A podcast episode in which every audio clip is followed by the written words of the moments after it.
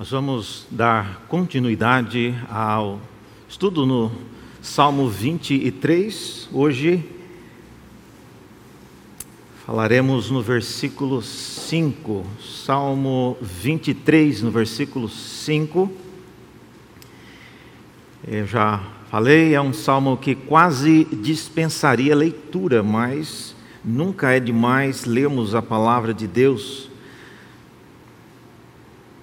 Salmo 23, versículo 5, nós lemos assim: Preparas-me uma mesa na presença dos meus adversários, unges-me a cabeça com óleo e o meu cálice transborda. Até aqui a palavra do nosso Deus. Vamos orar mais uma vez? Senhor, pedimos que o teu Espírito Espírito, o mesmo que inspirou esta palavra, possa também agora fazer o milagre da compreensão.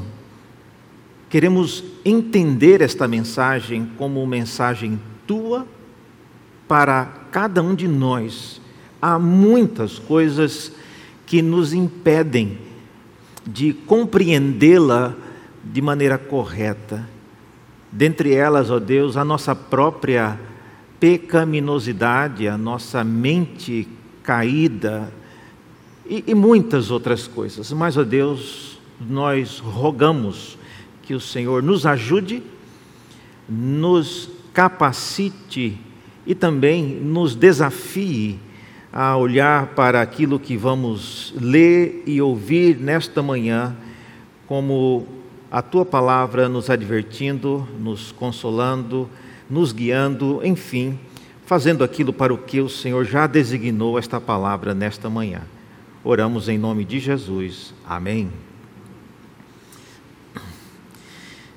Meus irmãos, todo todo texto, bíblico ou não, depende do contexto no qual ele foi escrito ou do contexto no qual ele será lido para que o texto faça sentido.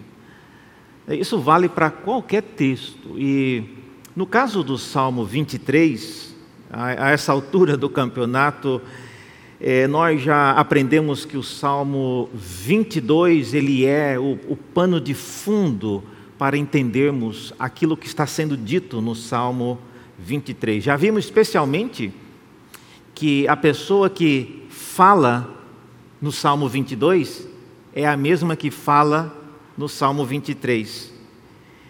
E se você conseguir manter isso em mente, você já terá uma grande vantagem em como se apropriar e entender corretamente a mensagem do Salmo 22. E a vantagem maior que eu veria é a seguinte: se você consegue visualizar que a mesma pessoa que disse, Deus meu, Deus meu, por que me desamparastes? É a mesma pessoa que está dizendo, Ele me guia pelo vale da sombra da morte, Ele me leva para as águas de descanso. É a mesma pessoa. Isso então faz com que você tenha um sentido mais claro daquilo que o Salmo 23 está falando. Mas, mas se você não consegue ainda ver isso, deixe-me ilustrar com a propósito, chegando o 7 de setembro, deixe-me ilustrar com um trecho do hino nacional. O hino nacional, né, todos conhecem, né, o famoso ouviram do Ipiranga as margens plácidas de um povo heróico, o brado retumbante, e o sol da liberdade em raios fúlgidos brilhou no céu da pátria nesse instante. Será que alguém aqui tem alguma dúvida de que a imagem que nós vemos aqui nessa estrofe é a famosa imagem pintada pelo, eh, pelo pintor Pedro Américo. Quadro que hoje está lá no Museu de Ipiranga, que está fechado, mas o quadro está lá. Nós que somos brasileiros, a gente lê essa estrofe e nós nos lembramos dessa cena. Agora, isso não é natural, isso não é automático. Quem não é brasileiro Quem não conhece a história, quem não sabe é, do famoso grito da independência feito por Dom Pedro I, não vai fazer uma associação tão direta de margens do Ipiranga ou de margens plácidas ou da linguagem rebuscada que é utilizada no, é, no hino nacional, deduzir que dali tem uma pessoa em cima de um cavalo com a espada levantada, ainda que isso não tenha acontecido exatamente nesses termos, mas nós sabemos do que o texto está falando, nós sabemos a cena envolvida nessa descrição do hino nacional. E, e para quem, e olha, pode parecer uma coisa simples, mas para quem não é brasileiro e não conhece a história, e se começar a digitar no Google para entender as palavras do hino nacional, é, as margens do Ipiranga, e ele digita lá o que é Ipiranga, certamente não virá nada sobre a independência. Virá geralmente o posto de Ipiranga, virá várias coisas, mas até ele conseguir associar que tem um posto de gasolina junto com é, grito de independência, vai ser uma interpretação muito confusa. Portanto, isso me leva à conclusão de que um texto poético como este, o hino nacional, ele pressupõe que a pessoa que está ouvindo, que está lendo o texto, ele conhece a cena. E semelhantemente, eu me pergunto se aqueles que leem esse Salmo 23 que nós lemos hoje, nessa sessão em particular, se sabem o que exatamente está acontecendo. E a minha pergunta é essa: veja aí, ao ler um salmo como o Salmo 23, 5, o que é que você acha? O que é que você acha que está acontecendo? Olhando para essa cena que nós lemos, o cálice, a, a mesa, o que é que você acha que está acontecendo ali? Porque se você não tem uma percepção do que está acontecendo, você não entenderá aquilo que irá ser dito. Uma coisa que eu nem preciso mais repetir é que desse ponto em diante o salmo ele não está mais falando de pastor e ovelha. Nós já falamos isso na semana passada. O Salmo 23 fala de outras coisas, e aqui claramente nós estamos diante de uma cena que não tem mais a ver com o pastor e a ovelha. A, a mesma pessoa continuará falando, mas aqui nós vimos que tem alguém que está sendo recebido num banquete, já não tem mais nada a ver com ovelha. Tem alguém que está recebendo um banquete na presença de adversários algo que não é aplicável ao relacionamento do pastor com a ovelha. Nós vemos também nesse aqui há uma unção com óleo ah, na cabeça, também não é algo que se aplica a uma ovelha. Nós vemos também que tem um cálice ah, que transborda, algo também que não se aplica a ovelhas. Enfim, nós geral, finalmente viramos a página e não estamos mais no cenário de um pastor guiando as ovelhas pelo vale, pelas campinas e pelas águas de descanso. É outra cena, mudou, mudou a, a, a, a imagem que está sendo descrita. Desta forma, então, irmãos, quando nós começamos a ler o verso 5, é, o que exatamente está acontecendo na cena? E, e essa é pergunta que eu queria explorar com os irmãos nesta manhã. Algumas informações básicas que a gente observa, olha só na sua Bíblia aí, nesse versículo 5. Aquele que vinha se descrevendo como uma ovelha sendo guiada pelo seu pastor, agora se descreve como uma pessoa sendo recebida em uma mesa. Essa é uma mudança importante. Outra coisa, aquela pessoa que vinha descrevendo uh, o seu pastor como um pastor, agora ela é descrita como um anfitrião, recebendo alguém na casa. Isso mudou também. Agora o pastor não é mais pastor, agora ele é um anfitrião. Outra coisa, aquela pessoa que vinha sendo descrita como solitária, somente ela e o seu pastor, agora é descrita como estando junto com inimigos. Não é uma companhia boa, mas enfim, ela não está sozinha mais. Tem um grupo de pessoas ao seu redor. O que não acontecia nos versículos anteriores, era só o pastor e a sua ovelha. Então, tudo isso está mudando e esse novo cenário, então, é que nos dá a, a, a percepção para caminharmos na nossa próxima confissão da ovelha, que é, é sétima, porque já vimos em outras mensagens as outras seis. Então, qual é a sétima confissão da ovelha? Nós vamos trabalhar nisso nesta manhã. A sétima confissão da ovelha, então, é que o pastoreio do meu Senhor me colocou frente a frente com meus adversários em um banquete. E o texto por trás disso é, é o que nós lemos: Preparas-me uma mesa na presença de meus adversários, unges minha cabeça com óleo e meu cálice transborda. Esse verso, irmãos, não fala somente em colocar frente a frente com o inimigo, mas também nos dá uma ideia do que é que acontecerá nesse encontro misterioso. Existem várias maneiras de você explicar o que está acontecendo aqui, mas eu queria que você notasse uma coisa. Veja nesse texto. Eh, se você tiver uma caneta aí e você quiser anotar na sua Bíblia, sublinhe quatro coisas aí importantes. Nós vamos ver cada uma delas hoje. A primeira é que há uma mesa. O que, é que significa essa mesa, esse banquete que está sendo oferecido? Sublinhe a palavra mesa. Segunda coisa que é nova é que há adversários. No salmo até agora, que a ovelha vinha sendo guiada pelo seu pastor, ele não esperava ver adversários rondando essa ovelha. Mas enfim, a cena agora tem adversários. Quem são esses adversários? E o que, que eles irão fazer com essa ovelha? Terceiro lugar, há uma unção com óleo. Estão vendo aí?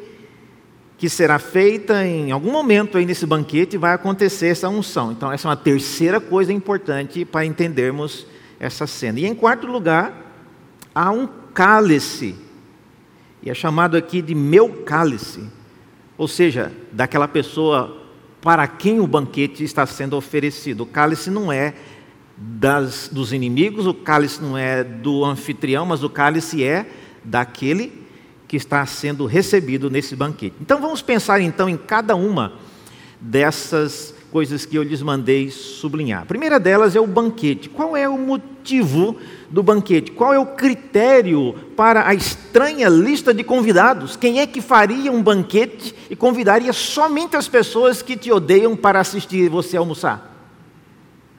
Não parece estranho isso? Às vezes, quando a gente vai num restaurante por quilo, não sei se você faz isso, né? Depois que você lá pesou é, e, e sai procurando um local para se assentar. E aí você olha naquela multidão, né? hoje não tem multidão mais, mas antigamente, né? Você naquela praça de alimentação. E, e, se você visse num canto ali uma pessoa que você sabe que ela te detesta, você sentaria na mesa? Eu não ficaria nem no restaurante, eu já procuraria outro restaurante. Então, qual é o, qual é o motivo de alguém preparar um banquete que parece algo tão bonito, tão agradável, mas fazê-lo na frente e convidar somente pessoas que são adversários e inimigos daquele que vai para quem o banquete está sendo oferecido. Então é muito provável que estejamos diante de um banquete celebrando algum tipo de vitória daquele que está sendo recebido no banquete. Note alguns detalhes, irmãos. Veja, por exemplo, na arrumação da mesa. Vamos olhar agora nesse banquete. É dito que a mesa ela está preparada na frente do hóspede. E isso não dá para ver muito na, na, revista atualizada, mas olhe, a revista atualizada, né, a ARA, coloca preparas-me uma mesa. A nova Almeida atualizada né, coloca a mesma coisa, preparas-me uma mesa. Mas a revista corrigida de 1969 coloca uma coisa que está realmente no texto hebraico e que não aparece nessas versões, que é: preparas-me uma mesa perante mim. Isso é importante. Então, a mesa, ela não é uma mesa lá no meio do ambiente, não é uma mesa que pressupõe que todo mundo que quiser pode passar lá pegar né, uma, um aperitivo. Não. A mesa ela é colocada de certa maneira que fica evidente que a mesa não é para todos, a mesa é apenas para aquele que está sendo recebido no banquete. Preparas-me uma mesa perante-me. Excelente tradução aí nesse versículo. Segunda coisa, vamos pensar na arrumação dos convidados. É, é, um banquete realmente. Nós estamos olhando aqui várias coisas desse banquete. A mesa preparada para o hóspede, ela foi colocada de, de certa maneira que quem vai se assentar à mesa para participar daquele banquete, ele fica de um, de um jeito que ele consegue enxergar os seus inimigos. Que arrumação estranha, não é mesmo? Como eu disse, quem é que vai querer olhar para os inimigos enquanto está almoçando? Mas essa é a arrumação, diz o texto que ah, preparas-me uma mesa diante né, dos meus adversários, né, à vista dos meus adversários. Uma outra coisa, olha o agendamento desse banquete. Para quem está lendo o Salmo 23, esse banquete ele acontece logo depois dos pastor ter guiado essa ovelha pelos caminhos, pelas veredas da justiça, caminhando para o vale da sombra da morte, ah, não era de se esperar que um banquete acontecesse nesse momento. Tudo indica que esse banquete ele é oferecido depois que essa ovelha passa pelo vale da sombra da morte. Nos evangelhos e no restante do Novo Testamento, sempre há, irmãos, uma dica importante das coisas que acontecerão assim que nós chegarmos no céu. Não sabemos o que acontecerá lá, mas algumas coisas são ditas e às vezes repetidas que haverá um banquete. E nesse banquete, ninguém menos que o próprio Senhor Jesus Cristo estará na cabeceira. Apocalipse 19 fala sobre isso e outros textos também. Mas há diversas situações na Bíblia onde uma pessoa ela é recebida com um banquete depois de um período de sofrimento, de tragédias, de lutas. Por exemplo, Abraão, ele foi recebido com um banquete por Melquisedeque depois daquela batalha de cinco reis contra quatro.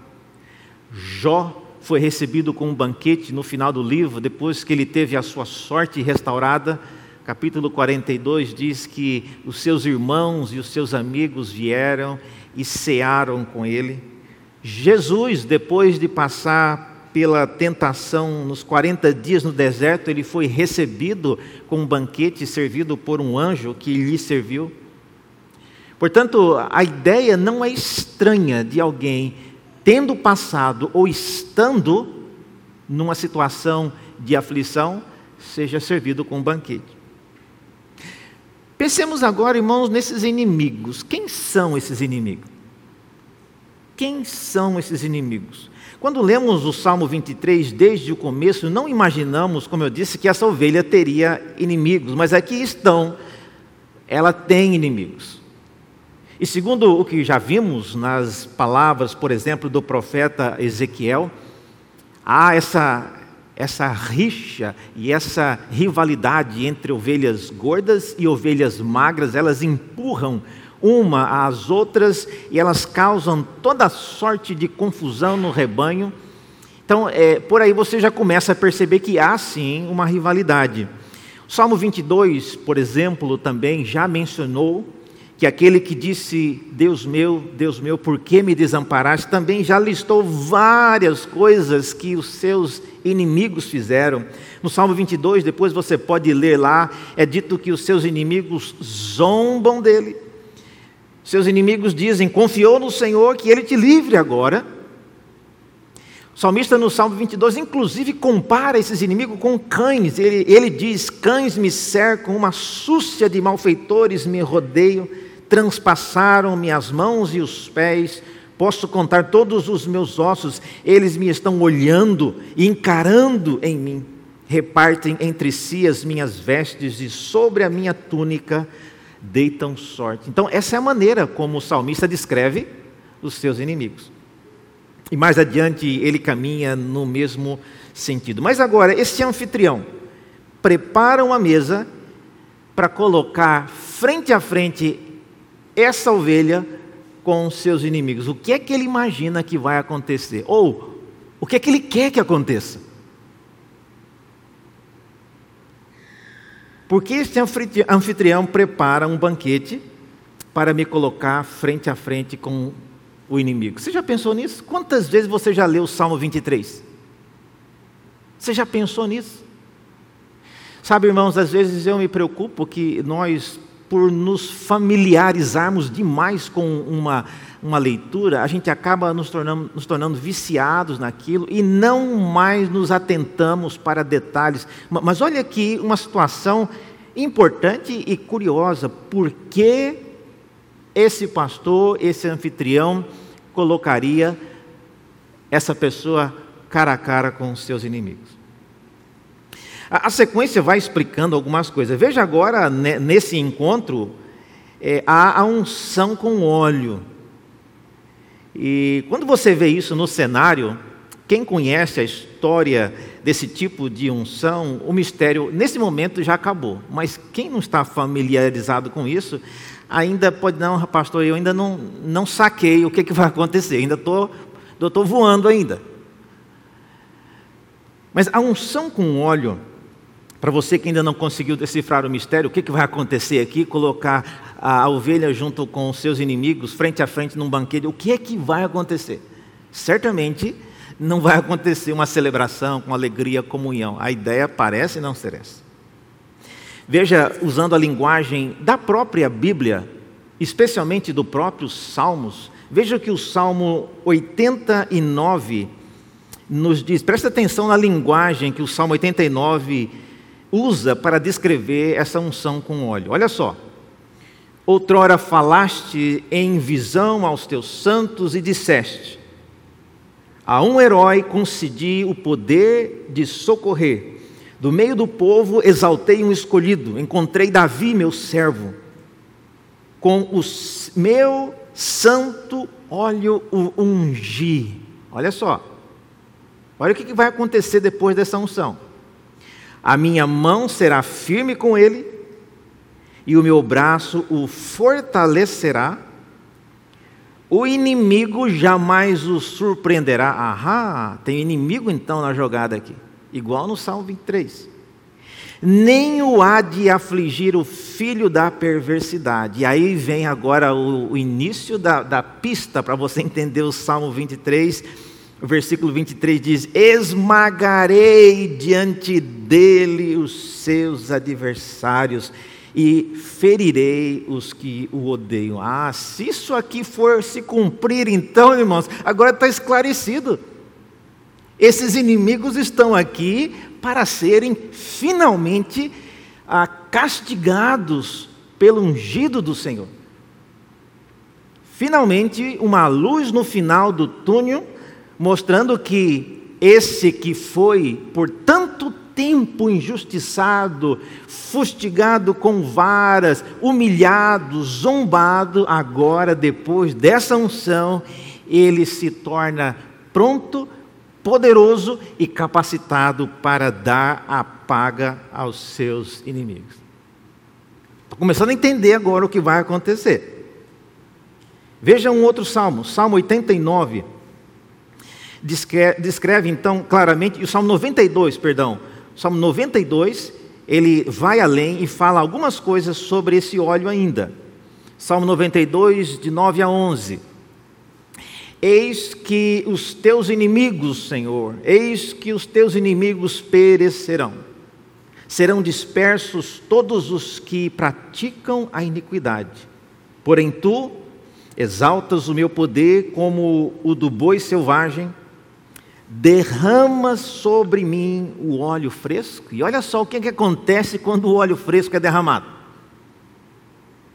Os meus olhos veem com alegria os inimigos que me espreitam. É, é a mesma cena do Salmo 23. Os inimigos sentados à frente da mesa, olhando para aquilo que vai acontecer, a unção acontecendo, e quando o óleo fresco desce sobre a cabeça, aquele que está sendo ungido, ele chega a se alegrar em ver os inimigos à frente, diz o texto, os meus ouvidos se satisfazem em ouvir dos malfeitores que contra mim se levantam.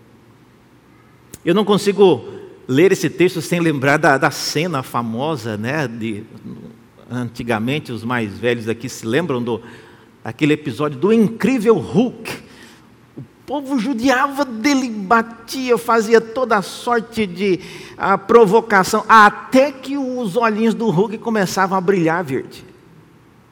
Depois que começavam os olhos dele brilhar verde, aí acabou a brincadeira. Aí os seus inimigos é melhor correr. E, irmãos, guardada todas as devidas proporções, Jesus Cristo não é um Hulk, mas a ideia é quando o óleo da unção, chamado aqui do óleo fresco, é colocado sobre essa pessoa, diz o texto no Salmo: Eu me alegro em ver os meus inimigos. E qual a razão dele alegrar ver os inimigos? Porque, como diz os Salmos, tanto o 92 como o 89 que lemos, ele está sendo capacitado para dar a paga, para destruir para sempre os seus inimigos. Entretanto, há um detalhe ainda. Veja, o, o quarto item ali daquele jantar é que tem um cálice. E esse cálice, o que, é que vai acontecer com ele? Qual a finalidade desse cálice em um banquete como esse? É um cálice. Não, pelo jeito não vai ser para todo mundo, é um. Quem é que vai beber esse cálice? O texto diz, olha na sua Bíblia, fala que é o meu cálice. Então, meu quer dizer que pertence à pessoa. Agora a gente não sabe se é para ele beber ou se é para ele dar para alguém, mas enfim, o cálice é chamado no Salmo 23 como meu cálice. Outra característica desse cálice na sua Bíblia, você pode ver aí, é que é um cálice, diz aí que ele está transbordando. É outro detalhe ah, o cálice está transbordando. E por que, que esse cálice está transbordando? Que tipo de bebida há nesse cálice que faz parte desse contexto? Veja no Salmo 75, há uma explicação sobre isso. Vocês estão vendo que eu estou usando só salmos para interpretar os salmos. É, é essa é uma maneira correta. Você não pode pegar um texto tão longe para interpretar a linguagem poética dos salmos. Então, Dentro do próprio livro dos Salmos, você encontra várias explicações sobre isso. Vamos ver então que cálice é esse, por que, que ele está espumando e o que, que eles vão fazer com esse cálice. Salmo 75, versículo 4, diz assim: Digo aos soberbos, não sejais arrogantes, e aos ímpios, não levanteis a vossa força. Não levanteis altivamente a vossa força, nem faleis com insolência contra a rocha porque não é do Oriente, não é do Ocidente e nem do deserto que vem o auxílio. Deus é o juiz, a um abate, a outro exalta. Porque na mão do Senhor há um cálice, cujo vinho espuma. No hebraico é a mesma palavra, transborda. E por que, que ele transborda? Naqui a gente vê, porque ele está cheio de mistura e no texto aqui é dito que esse cálice ele dá a beber e sorvem-no até as escórias, até as últimas gotas. Quem? Todos os ímpios da terra. Ah! Então, pelo jeito, esse cálice não é para a pessoa que está sendo recebida no banquete. Ela vai pegar esse cálice e vai fazer aqueles ímpios tomarem cada uma da gota. Ou seja, esse cálice é o cálice da ira de Deus. Nossa, reverendo, eu achei que esse cálice que transbordava era o, era o Espírito Santo transbordando na minha vida. Agora eu estou preocupado aqui. O que, que eles vão fazer com esse cálice? Mas é exatamente isso, irmãos. O cálice é uma linguagem comum nas Escrituras. Jeremias, por exemplo, no capítulo 25, ele menciona isso. Já veja que não é uma linguagem somente dos Salmos. Jeremias 25 diz: Porque assim me disse o Senhor, o Deus de Israel: Toma da minha mão este cálice do vinho do meu furor, e darás a beber dele a todas as nações às quais eu te enviar. Então veja, o cálice não é um cálice de coisa boa, gente, é o cálice da ira de Deus. O cálice é descrito aqui como pertencendo ao hóspede, portanto, a menção do seu cálice estar transbordando significa que o cálice está sobejando da ira de Deus, está cheio da ira de Deus, então está saindo pela culatra, como às vezes a gente diz. E os inimigos que estão ali olhando já estão preocupadíssimos com isso, porque eles sabem disso. O cálice tem a ver com eles. O salmista foi então guiado pelo pastor, pelas veredas da justiça e agora é honrado por este anfitrião com um banquete na presença dos inimigos é-lhe dado o cálice da ira de Deus, e agora estamos somente aguardando o sinal do anfitrião, e a grande cena da justiça de Deus irá acontecer. Vale a pena, meus irmãos, esperar pela justiça de Deus, a qual no tempo certo irá dar a paga aos seus inimigos. Vale a pena esperar para assistir à vitória do Senhor, vale a pena. E é esse o momento que o Salmo 23 nos revela nessa cena. Estamos todos aguardando, agora é só o sinal para começar. Quando o ritual começa, o inesperado acontece. O cálice transbordando com a ira de Deus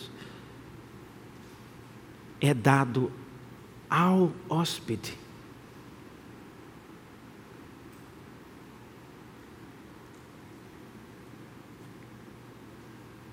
Segundo o relato dos evangelhos, esse hóspede pediu por três vezes para que passasse dele esse cálice. Veja, irmãos, a grande ironia do destino aquele que podia, com o cálice da ira de Deus, justamente dar a paga a todos os inimigos, ele escolheu tomar ele mesmo aquele cálice. E essa cena do banquete, portanto, é a descrição, olha só, essa cena do banquete é o vale da sombra da morte. É isso que aconteceu lá no vale da sombra da morte, o momento quando a ira de Deus foi derramada na pessoa daquele cordeiro que voluntariamente quis beber em nosso lugar. Então, o Salmo 23, irmãos, não descreve um pastor cuidando da sua ovelhinha de estimação, mas descreve um pastor conduzindo uma ovelha para receber o cálice da ira de Deus. E mais do que isso, eu diria, o Salmo 23 descreve um pai conduzindo seu próprio filho para receber um castigo que ele não merecia. Descreve o sofrimento na alma de uma ovelha que voluntariamente se ofereceu para receber a ira de Deus em nosso lugar.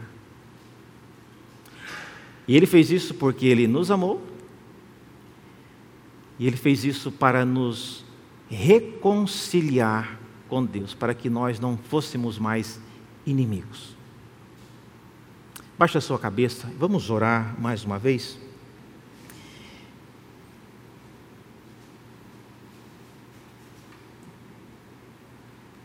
Ó Deus, diante do que ouvimos e especialmente diante do que o teu filho fez, perguntamos se há alguma coisa que temos feito ou temos deixado de fazer que ainda alimentam essa inimizade nossa contigo. Ó oh Deus, não queremos, não queremos, ó oh Deus, continuar do outro lado da mesa como inimigos, especialmente depois do Senhor já ter tomado esse cálice em nosso lugar. Tem compaixão de nós, ajuda-nos a andar em novidade de vida, como homens e mulheres reconciliados contigo. Oramos e pedimos isso a Deus em nome de Jesus. Amém.